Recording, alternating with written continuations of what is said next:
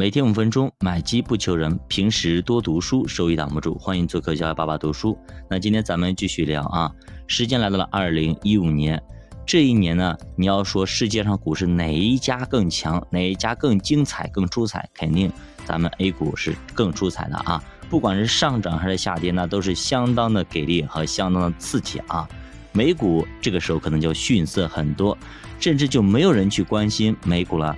直到八月份啊，希腊债务危机和 A 股的股灾引发了美股的短期波动，也让美国股市出现了明显的跳水行情。其实这个东西也比较少见啊，因为一般情况下都是 A 股跟着美股走，哎，你很多时候说他们是呃跟跌不跟涨嘛，反正美股涨咱就涨一涨，美股跌咱肯定跌。这一次呢，咱们把它给带崩了啊，把它给带崩了啊。那么八月底的时候，标普五百指数跌去了百分之十一。随后呢，在十一月，美股开始反弹，几乎又回到了前期高点。不得不说啊，人家韧性确实强。十二月中旬，美联储呢宣布加息，这是十年来美联储的首次加息。这次加息，市场足足预期了有一年多啊。但是等靴子落地之后，反而大家都不慌了啊，因为本来呢可能觉得，哎呀，加息怎么怎么怎么样，但是它加了，可能就是利空出尽。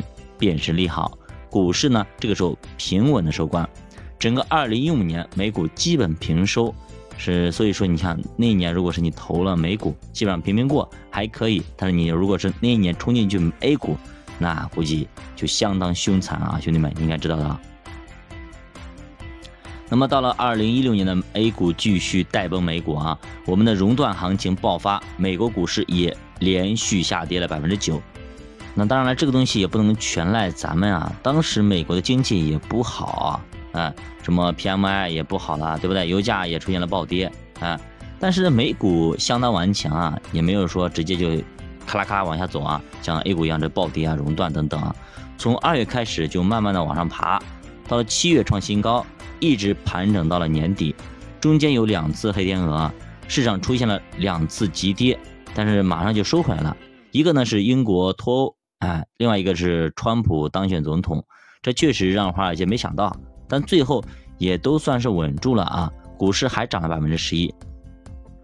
当年所有的人，包括我们都觉得，哎，应该希拉里当选，但是川普他就是当选了，黑天鹅来了，对不对？都深深的为美国的命运感到担忧。其实从站在历史的角度来回看历史，那我就我个人觉得，川普当总统，说实话这几年涨得确实好，对吧？最起码把股市和经济搞上去了，哎，没那么多政治去搞，对吧？那就挺好的呀。我觉得一个一个国家总统把经济搞好了，对吧？把国际关系搞好了，不挺好吗？非得搞着这打来打去、打打杀杀的，有意思吗？我觉得没意思啊，是吧？所以说咱们川建国同志还是非常厉害的，给咱们中国也指引了方向，对吧？哪里不好打哪里，对不对？哪里不好卡哪里，卡完之后我们知道，哦，原来房地产炒楼花不行，我们得搞高科技，对不对？所以我们赶紧收拾东西。赶紧做一点有用的东西啊，不至于说像日本一样的，整天沉浸在这种泡沫里面，自我膨胀里面，等哪天突然醒了，发现啊自己被别人给下套了，对吧？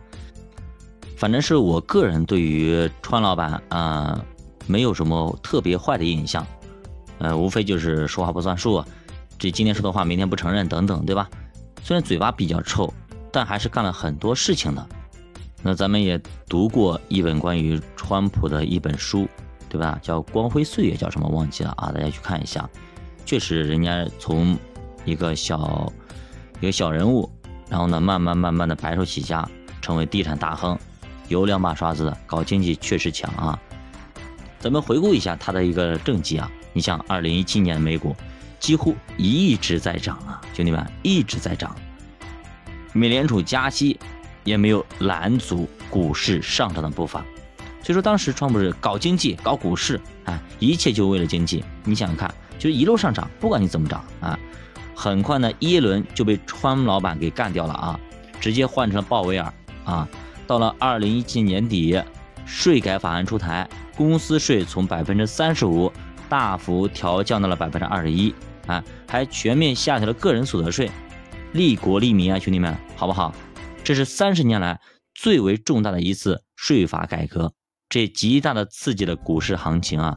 这一年标普直接涨了百分之十八，纳斯达克涨了百分之二十八啊，基本上是那些科技巨头全都突破了两千年的高点啊，直接就是泡沫之前的高点直接干过去了啊。苹果更是成为了全球啊，也是人类历史上市值最大的公司啊。你说，川建国是不是贡献非常大呢？到了二零一八年，相信小伙伴们更加历历在目啊。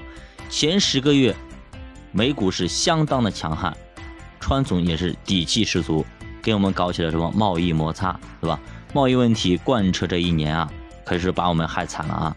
也是这一年开始，我们才真正感受到了对抗的压力啊！我们是整整跌了一年，一整年啊，跟我们二零二二年说实话，有有过之而无不及啊！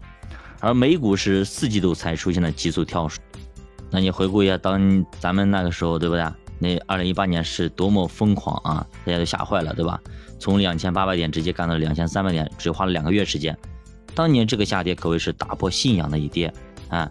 也是因为啊，美股也跌下来了，所以呢，A 股和美股形成了同步，才铸造了二零一九年和二零二零年这个超级的反弹啊！那么，二零一八年、二零一九年、二零二零年、二零二一年，哎，这一波行情和我们其中发生了哪些故事？背后的逻辑和动力是什么呢？我们下期给大家继续接着讲，教科读书陪你一起慢慢变富。我们下期再见。